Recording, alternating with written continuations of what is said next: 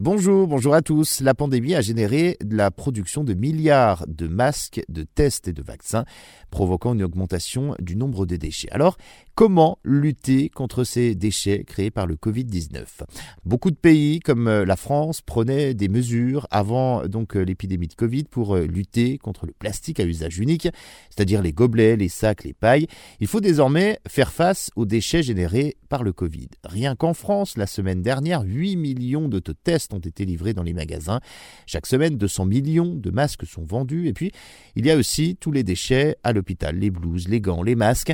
Selon une dernière étude de l'Académie des sciences des États-Unis, en plus d'un an de pandémie, 26 000 de déchets plastiques en lien avec la pandémie auraient atterri dans les océans.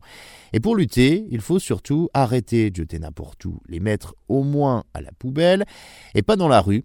En fait, la plupart de ces déchets Covid ne se recyclent pas. À l'hôpital, tout est brûlé mais au moins ils ne se retrouvent pas donc dans la nature. Finalement, peu de recyclage, par exemple les autotests, eh bien c'est très compliqué, il faudrait arriver à séparer la coque en plastique de la languette à l'intérieur, où apparaissent donc les petits traits pour savoir si on est positif ou négatif.